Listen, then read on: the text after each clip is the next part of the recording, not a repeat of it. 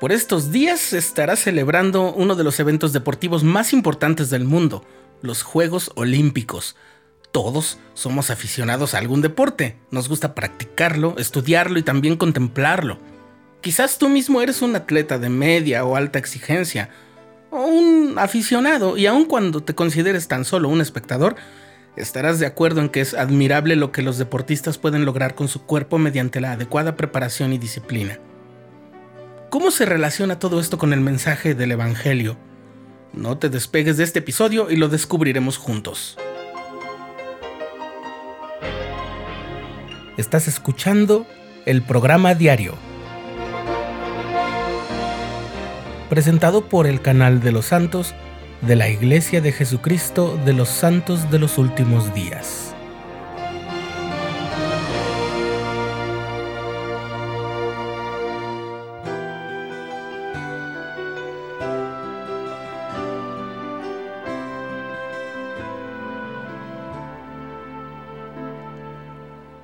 Antes de nacer en esta tierra vivíamos con nuestros padres celestiales como sus hijos e hijas espirituales. Una de las razones por las que vinimos a esta tierra fue para obtener cuerpos físicos, porque como lo expresó en una ocasión el presidente Brigham Young, sin ellos no podemos recibir la exaltación, es decir, el máximo de todos los dones de Dios. Es verdad que nuestros cuerpos en esta vida padecen enfermedades, dolores y lesiones. Algunos están temporalmente reducidos en sus capacidades y otros están inmovilizados permanentemente. Pero sea cual sea la condición en la que se halle, nuestro cuerpo es muy importante para nosotros porque nos ayuda en nuestro progreso hacia la perfección. Gracias a la resurrección, esos cuerpos serán hechos nuevos, perfectos y glorificados en la eternidad. Junto a todo ello, el Evangelio restaurado nos enseña que uno de los propósitos de tener un cuerpo en esta vida es ayudarnos a gobernarlo, dado que será parte de nuestra alma eterna. El Señor ha enseñado que del modo como Él ve las cosas, lo espiritual y lo material no pueden separarse. Y así lo espiritual y lo intelectual no pueden alcanzar su potencial completo sin la ayuda y la fuerza que les proporciona el cuerpo. Eso está explicado en la sección 93 de Doctrina y Convenios.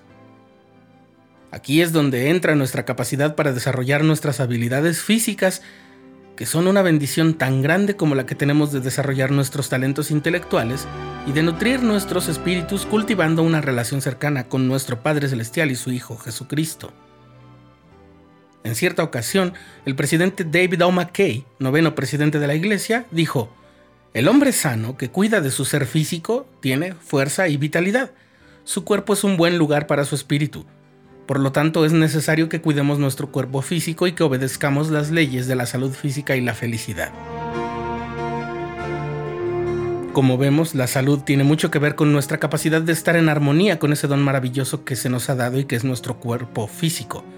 Tenemos el desafío de entenderlo, respetarlo como un don de Dios y ayudarlo a desarrollarse de la mejor manera. Con él podemos hacer cosas y tener experiencias que nos habrían sido imposibles si no hubiéramos venido a esta tierra. Cuando cuidamos nuestro cuerpo, siguiendo el consejo del Señor, las bendiciones son grandes. Podemos dar un mejor servicio a otros, también estamos en mejor condición de responder a nuestros llamamientos. De igual forma, debido a la naturaleza de la química corporal y cerebral, nos sentimos mejor respecto a nosotros mismos y a los demás. Tenemos más entusiasmo por nuestro trabajo, somos más pacientes y capaces de sentir más amor y bondad hacia los demás. Aunque parezca obvio, cuanto más sanos son nuestros cuerpos, mejor podemos trabajar y de esa forma proveer para nosotros y nuestra familia. Como dijimos antes, muchos problemas de salud no dependen de nuestras decisiones, pero algunos de los padecimientos sí pueden evitarse o reducirse si somos sabios, prudentes y disciplinados. Es buena idea averiguar cuánto de todo ello está en nuestro poder consultando al médico y otros especialistas, y lo otro que podemos hacer es obedecer la palabra de sabiduría de la que ya hemos hablado en episodios previos. Toda esta reflexión solo porque están cerca los Juegos Olímpicos. Sí, así es. Pueden servirnos de inspiración. Y ya sea que seas un atleta de competencia o simplemente te has puesto la meta de cuidar mejor de tu salud, te quiero compartir las palabras que Jacques Roche, entonces presidente del Comité Olímpico Internacional, dijo en su discurso de inauguración de los Juegos de Invierno de Salt Lake City en 2002. Sus palabras me impresionaron tanto que las recuerdo muy bien, pero lo más importante es que nos dice que todos podemos ser campeones. Y además, su mensaje está en armonía con el Evangelio. Ya lo verás, dice así. Un campeón es más que alguien que gana una competencia. Un campeón es alguien que supera sus límites personales.